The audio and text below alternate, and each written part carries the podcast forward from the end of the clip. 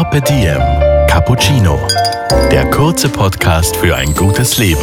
Eine Cappuccino-Länge Zeit für einen inspirierenden Menschen.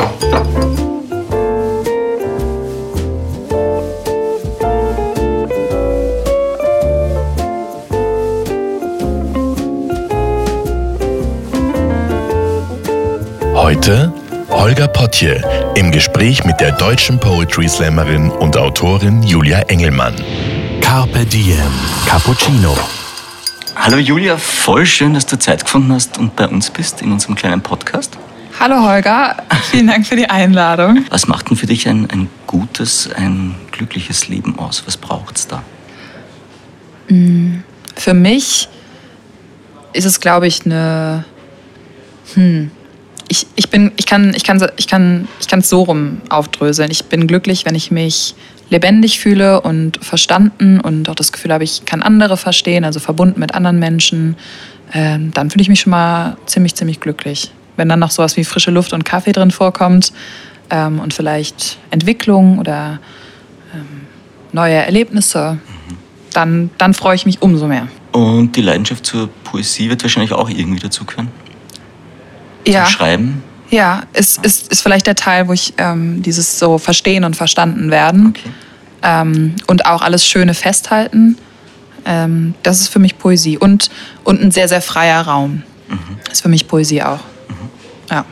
Jetzt muss man ja sagen, dein Entwicklungsweg, weil auch Entwicklung vorkommen ist vorher, Mhm. ist ja mega ungewöhnlich, weil, also ich weiß nicht, ob alle die Geschichte kennen, aber bekannt oder berühmt wurdest du eben über einen Poetry Slam. Mhm.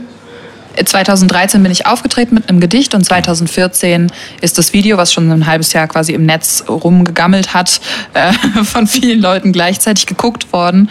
Und das war rückblickend für mich ein Urknall dafür, dass ich für alles, was ich jetzt machen kann. Genau, das war der Bielefelder Hörsaal Slam. Ich Genau. habe gerade nachgeschaut. Genau. Ja. Das Video auf YouTube wurde 12 Millionen Mal geklickt Ja. und da hast du äh, basierend auf One Day Reckoning Song Mhm. äh, einen Text dazu gemacht. Ja. Und der ist dann praktisch verzögert durch die Decke gegangen. Mhm.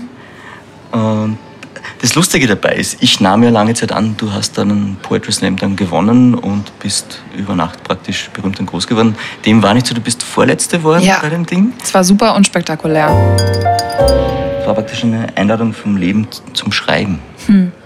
Also du hast praktisch eine Einladung vom Universum gekriegt, hey, schau dir das mal genauer an, da ist vielleicht was, das Mhm. für dich passt. Ja. Aber der Weg dorthin, magst du da noch mal ein bisschen drüber reden? Okay, du bist dann über Nacht praktisch, über Nacht nicht, aber Ja.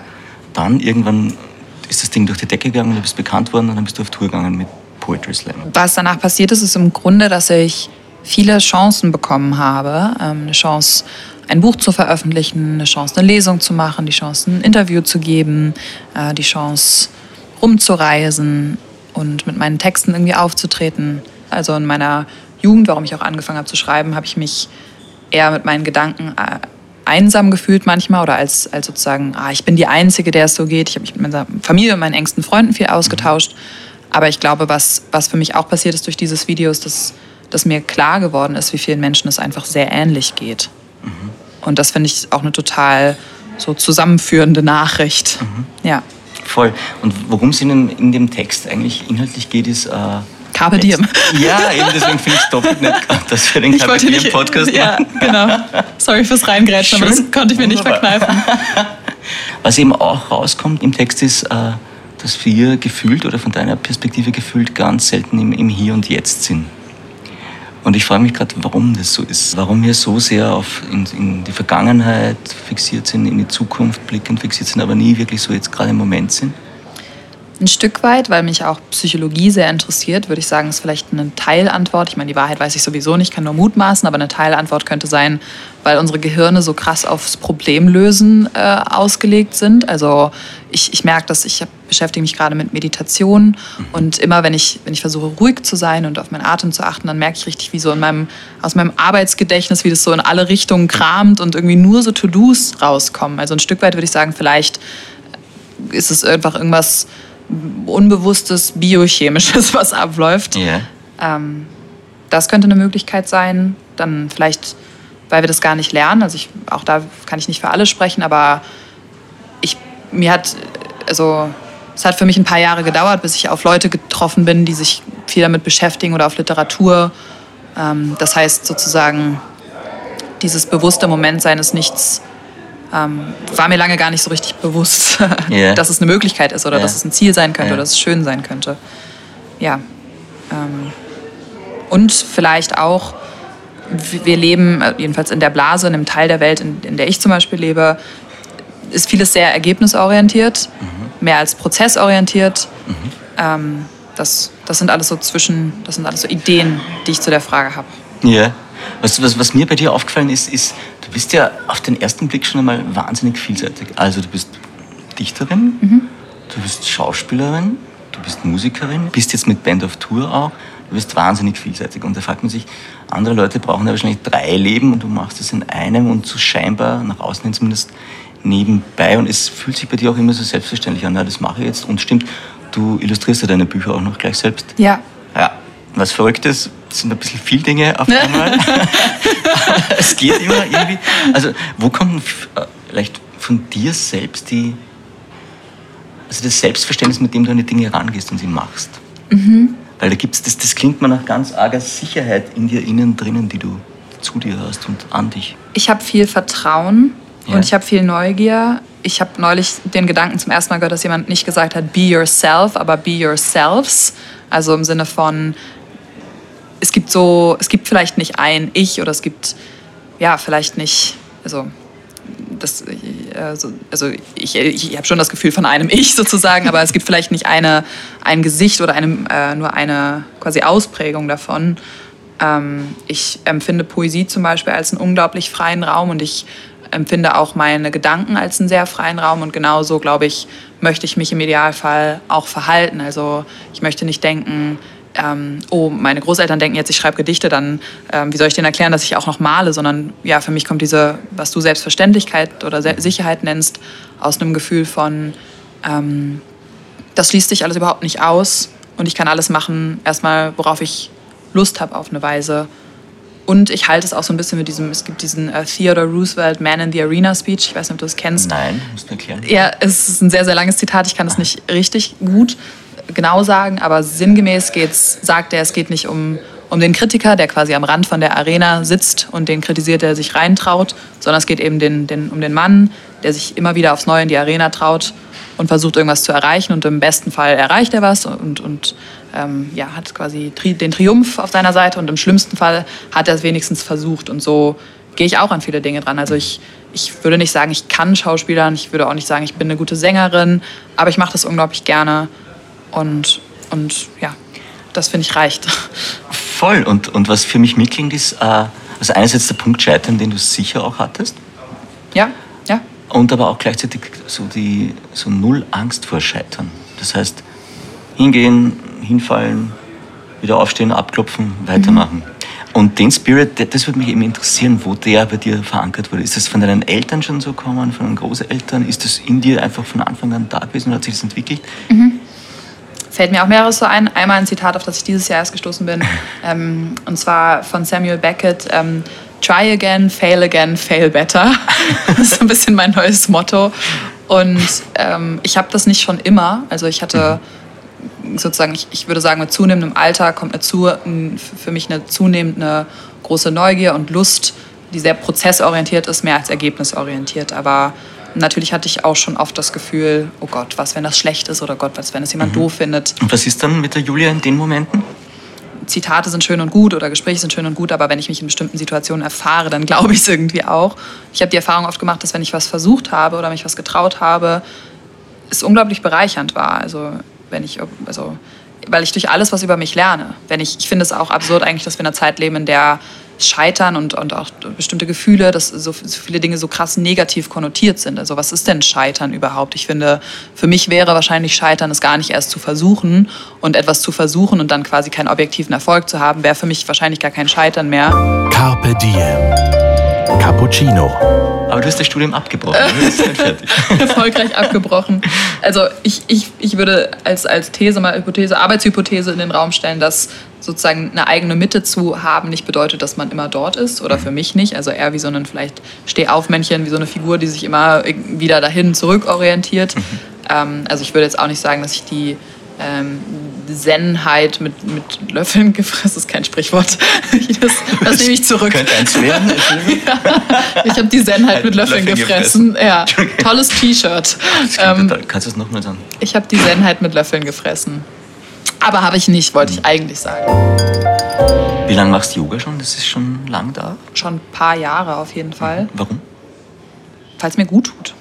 Also angefangen habe ich es, weil es mir meine Freundin empfohlen hat, von der ich immer das Gefühl hatte, die strahlt so unglaublich. Und es war bestimmt nicht nur das Yoga, aber das hat mir auf jeden Fall das Yoga sehr gut verkauft. Und dann habe ich es angefangen und hat mir einfach, es hat mir immer gut getan und es tut mir immer wieder gut. Ich habe auf jeden Fall Phasen, in denen ich das mehr und weniger mache, so wie vielleicht viele Leute mit vielen Sachen. Mm, Aber es gefällt mir so sehr, dass ich dieses Jahr eine Yoga-Lehrerausbildung auch gemacht habe. Also ich bin jetzt Hobby-Yoga-Lehrerin auch. Moment. Ja. Hobby-Yoga-Lehrerin oder Yoga-Lehrerin? Nee, ich bin Hobby-Yoga-Lehrerin. Ich glaube, durch die Ausbildung weiß ich noch viel mehr, wie, wie viel Aufwand das erfordert, wirklich aktiver Yoga- Yoga-Lehrer zu sein. Da habe ich schon großen Respekt vor. Du dürftest jetzt. Ich dürfte jetzt hier heute eine Klasse, hier am Frankfurter Hof im, in der Bibliothek eine Klasse anbieten. Ja. Ja, cool. Ich finde das so faszinierend, weil das gefühlt wahnsinnig viele Menschen gerade machen. So nebenbei dann die Yoga-Lehrerausbildung. Ja, ich habe gehört, irgendwie in New York kommt, äh, es stimmt vielleicht nicht, ist vielleicht nur so eine intuitive Statistik, aber auf einen, einen, eine Person, die dort lebt, äh, nee, auf vier Personen kommt ein Yogalehrer. Ja. Also es ist auf jeden Fall kein Markt, der neue Mitarbeiter braucht, deswegen bin ich mir, äh, dessen bin ich mir auch bewusst. Carpe Diem. Cappuccino. Wie viele Bücher stehen in deinem Regal zu Hause? Ähm, mehr als ich gelesen habe. Wahrscheinlich gute, weiß nicht, habe ich lange nicht durchgezählt, habe ich noch nie durchgezählt. Hast du ein bisschen das Sammlergehen in dir oder ist das. Wirklich so. Nein! Wir sitzen gerade in der Das Bibliothek. ist eine Intervention. haben deine Eltern dich ange haben meine Eltern dich angerufen? Ähm, um Schaut so schlimm bringen. aus daheim. Nee, ich habe gerade erst letztes Jahr mein, äh, meine Wohnung Marie Kondot. Aha. Ähm, also ich, ich versuche bewusst Dinge zu haben, aber ähm, ich, bin, ich, bin, ich bin jemand, der. Ich, ich denke mehr, dass ich Minimalist bin, als ich einer bin. Mhm. Also kurze Erklärung. Minimalismus ist angesagt. Das heißt, runter reduzieren, anschauen, was brauche ich wirklich. Fände ich toll, kann ich aber nicht ganz. Also, aber sozusagen, ja, in, in meinem Selbstbild steht es drin, aber in, meinem, in der Fremdwahrnehmung nicht. Wenn ich mir jetzt gerade deine Sachen anschaue, äh, ja, Das ist mein ganzes Gepäck. ich wollte gerade sagen, Travel Light. ja, aber auch wenn, nur weil ich mir Mühe gebe. Ich bin auch schon mal zu so zwei Tagen, zwei Tagesausflügen mit einem ganz großen Koffer ge gegangen. Weil ich letztens äh, zu Gast hatte einen Journalisten, der sich viel auch mit äh, der Frage beschäftigt, wie man die Welt ein bisschen besser machen kann im Kleinen. Und da war ein Thema auch so Fair Trade und Shopping. Ja, Wie stehst du dem gegenüber? Ja, ähm, bewundere ich sehr. Also finde ich, finde ich ein wichtiges Thema. Mm, Ich habe jetzt nicht nur Fairtrade-Klamotten in meinem Kleiderschrank. Ja. Ich versuche das bewusst zu konsumieren, aber wie mit allen Dingen ist mir das mal mehr klar, mal weniger und mal denke ich, Gott, so eine Jacke fehlt mir zu meinem Glück äh, und dann gehe ich dem auch nach. Also da bin ich, äh, ja, da bin ich jetzt kein Prophet. Ja, ja. Ich glaube aber, das ist auch ein ganz, ganz gesunder Zugang, weil sonst bist du so eingeschränkt in all den Dingen, dass du dann bald gar nichts mehr machen könntest, gefühlt, oder? Beziehungsweise ich glaube, wenn man sich selber, oder für mich, wenn ich mir die Latte so hoch hänge, dann, dann werde ich, glaube ich, total unglücklich. Also wenn ich denke, ich darf nur, ich darf nie wieder fliegen, ich darf nie wieder Plastik benutzen, dann ähm, sozusagen jedes Mal, wenn ich aus Versehen irgendwas mit Plastik habe, fühle ich mich direkt schlecht. Das heißt, ich versuche es ja andersrum anzugehen und alles so bewusst wie möglich zu konsumieren. Hast du Tage, wo du dich gar nicht magst? Ja, Wie gehst du dann mit dir um? Ist das dann, kommst du dann schnell wieder raus oder ist das was, wo es dann, wo es dann echt auch so ein kleines Tal wanderst und unter Zeit brauchst, bis du wieder rauskommst? ich würde sagen, für mich, dass ich, dass ich glaube, dass dieses in Anführungsstrichen da rauskommen vielleicht so eine Art Übungssache ist. Also, ähm, dass das, je öfter ich das schon gemacht habe, der Weg schneller geht. Gleichzeitig glaube ich auch, dass, ähm, da habe ich noch mit einer Freundin gestern drüber geredet, dass sozusagen negative Gefühle, also wie Traurigkeit oder Ratlosigkeit zum Beispiel oder Wut, finde ich auch gar nicht so schlimm mehr, glaube ich. Also ich ist schon okay, ähm, vielleicht. Genau. Aber mit Ruhe komme ich da raus. Dankbarkeit. Ja. Das klingt jetzt nach Demut. Ja. Angewandte. Ja. Also abgesehen davon, dass ich merke, dass es mir gut tut, gibt es auch äh, Studien, die äh, belegen, dass, äh, dass Dankbarkeit ähm, unglaublich, weiß was jetzt nicht wohltuend ist, ich will jetzt nichts Falsches sagen, aber mhm. ja. Jetzt, jetzt wäre ich total interessiert an den weiteren Studienergebnissen, die es dann auch noch gibt. Also Dankbarkeit im, im Alltag ist ein Trick, mit dem man ganz gut unterwegs sein kann. Ja, ich glaube, ich habe ähm, hab das aus einem Podcast, in dem es um den Umgang mit Depressionen mhm. äh, ging und, und Meditation und Dankbarkeit. Das waren zwei Dinge. Also Mindfulness, das ist ja auch so ein bisschen gerade so ein gehyptes, geflügeltes ja. Wort, ähm, ist aber was, was tatsächlich Menschen hilft. Ja. Mhm. Und mir auch. Ja, aber dann gib uns mal ein Rezept fürs nicht einsam sein, weil man mit sich allein ist. Gibt es da einen Zugang? Ich glaube, da gibt es jetzt nicht ein Rezept, aber mhm.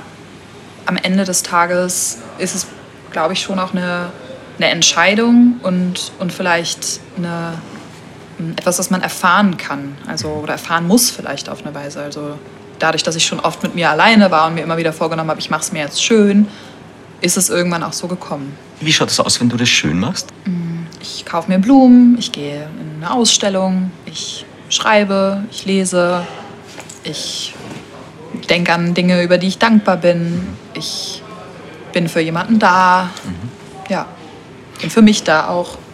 Ja. Ich lade mich zum Kaffee ein. ah, okay, also Großzügigkeit zählt auch. ich habe aus deinen äh, aus deinem Song Grapefruit mhm. Paar Zeilen rausgeholt. Die eine ist, äh, Dinge werden wahr, wenn man sie oft genug sagt. Mhm. Ist etwas für dich, was stimmt? Was funktioniert so? Nicht alles. Also ich kann nicht fliegen, wenn ich es oft genug sage. Oder bin nicht 21, wenn ich es oft genug sage. Aber mh, mm, ich glaube schon, so ein bisschen wie dieses Wittgenstein-Zitat, Sprache schafft Wirklichkeit. Mhm. Ähm, ja, also ich, daran glaube ich schon in, in einem gewissen Rahmen. Ich habe jetzt, ich habe es deswegen nachgefragt, weil das bei, bei einigen Gästen schon als Thema aufkommen ist, auch das Visualisieren. Also Visualisieren von Dingen, ja. um sie dann in dein Leben zu holen. Das scheint ja eine Technik zu sein, die, die viele anwenden. Ob es jetzt bei vielen funktioniert, weiß ich nicht, aber da scheint schon gewisse Quäntchen Wahrheit dran zu sein. Glaube ich auch. Nicht, ich setze mich jetzt nicht in Silvester hin und, und stelle mir was vor und dann ist es ein Jahr später so, aber, mhm. aber das stimmt. Ich, ah, das habe ich heute Morgen gelesen oder gestern Abend irgendein Goethe-Zitat, ich krieg's bestimmt nicht mehr ganz zusammen, aber sowas wie Visionen sind so eine Art Vorahnung von einem Potenzial, das man hat oder sowas. Ja. Die andere Frage ist die Frage nach einem Zitat oder einem Sage, einem Satz, der dich schon dein Leben lang begleitet oder immer wieder dort aufpoppt in mhm. deinem Leben, wo du denkst, okay, der ist wichtig für mich. Mhm. Zwei Texte fallen mir dazu ein. Einer ist eben der, den habe ich auch schon angesprochen, von Rilkes, ein Auszug aus, seinen, aus, aus Briefen an einen jungen Dichter. Und das, den Abschnitt, den ich meine, heißt Über die Geduld. Da geht es eben um dieses, ähm, also er, ein junger Dichter fragt Rilke um Rat und er antwortet, versuchen Sie nicht Antworten zu finden, die Sie jetzt nicht leben könnten, sondern leben Sie Ihre Fragen und vielleicht leben Sie dann von alleine eines fernen Tages in die Antworten hinein. Das lese ich immer wieder und das schicke ich auch Freunden immer wieder. Und ein Text, auf den ich auch immer wieder zurückkomme, ist ähm, Als ich mich selbst zu lieben begann von Charlie Chaplin. Okay. Ähm, sozusagen zu lang, um es jetzt zu zitieren, ja. aber jeder, der es interessiert, kann es, äh, kann es googeln. Ähm, die Essenz ist im Grunde, ist schon alles gut so, wie es ist. Was auch, auch ein Gedanke ist, der mir gefällt. Was ich ganz neu entdeckt habe, deswegen begleitet es mich noch nicht lange, aber ich könnte mir vorstellen, dass ich es eine Weile mit, mit transportiere, ist jetzt schon eine, eine, dritte Antwort, obwohl du nach einer gefragt hast. Aber ich, ich schätze sie alle. ich zitiere jetzt so lange, bis, bis einer Stopp sagt. ähm, na, der Gedanke fällt mir so gut. Das ist ein französisches Zitat. Ich spreche kein Französisch, also sage ich es jetzt nur in, in sozusagen Hobby-Französisch. Es ist äh, Je tue mon temps. Ich habe alle meine Zeit. I have all my time. Fände ich unglaublich schön. Nehmen wir eine WhatsApp-Message ähm, gehen wir davon aus, dass du die an, an dein jüngeres Ich schicken könntest, in die Vergangenheit. Ähm, mit welchem Datum würdest du die adressieren und was wird da drin stehen ungefähr? Also an, welchen, an, an welche Zeit genau. von mir würde ich es mhm. schicken? Ähm, also dann auf jeden Fall eine Zeit, in der es schon WhatsApp gab. Dann würde ich wahrscheinlich okay, schreiben, erschrick dich nicht. Ähm, ähm, ich würde mir wahrscheinlich sagen, dass dass ich mich freuen kann, dass viele überraschende Dinge noch auf mich zukommen. Ja. Und schöne Grüße aus der Zukunft. Und wie abgefahren ist das dann, dass ich aus der Zukunft schreiben kann und so weiter. Dann würde ich darüber ein bisschen reden und äh, fragen, wie es mir geht und so weiter. Und dann, genau, mir vielleicht eine Sprachnachricht schicken und ein paar Smileys und ein GIF. Ähm, dieses GIF von Brad Pitt, wo er so tanzt. ja, ich schnapp mir die WhatsApp und schick mir sie in die Zukunft. Wie weit voraus würdest du das schicken? Und was wird da drin stehen? Würde wahrscheinlich das Gleiche schreiben und äh, sagen, ich, ich hoffe, ich lebe noch. Also, mhm. ja. Okay. Woran? Tanzenden Brad Pitt in alle Zeiten. Der Brad Pitt begleitet uns länger. Ja, ja. Ah. Magst du Brad Pitt? Ich mag dieses GIF, wo das er so GIF. tanzt. Kennst ja. du das? Ich, er tanzt genial in verschiedenen Filmen, finde ich jetzt. Ich weiß jetzt nicht genau, welches. Okay, kann ich dir gleich zeigen. Das ist ja. Äh, unglaublich. Muss man unbedingt zeigen. Ja. Es ist ein Lebensgefühl, was er da ausdrückt. Ja. Okay, cool. Ja, bitte zeigen. Ja. Woran erkennen andere deine Eitelkeit? Weiß ich nicht. Ähm. Bist du eitel oder, oder schätzt du das gar nicht so ein? Bist du da eher sehr entspannt? Nö, ich bin bestimmt normal eitel. Hm, ja. Ist okay. Kleine Spleens, kleine. Nee. Ach so, sowas meinst du? Sowas ja, wie ähm, man. Du hältst halt wieder Reden vor dem Spiegel 15 Minuten Immer wenn meine Freunde mich wieder eine Oscar-Rede vom Spiegel halten sehen, daran erkennen die das genau. Und die sagen, Julia, bitte, das ist heute schon eine dritte Dankesrede, du hast doch gar nichts gewonnen. Äh, dann, dann weiß ich, ist jetzt, war jetzt einer zu viel. Was ist dein dunkelstes Geheimnis? Gut, dass du fragst. Ich wollte schon lange drüber sprechen. Das sind, auch wirklich, das sind die Sachen, die man wirklich am Freitagmorgen gerne rausdiskutiert. Ähm. oh, ich äh, habe zum Glück keins, was mich jetzt irgendwie. Also ich habe jetzt kein Schuld und Sühne Dorian Gray mhm. äh, dunkelstes Geheimnis. Wäre schön, es wäre schön dramatisch jetzt gewesen am Schluss. Ja, das wäre toll. Das wäre jetzt genau der richtige Moment gewesen, um äh. ja, nee, keine, hab, nee. Abschlussfrage: Was bedeutet Carpe Diem für dich?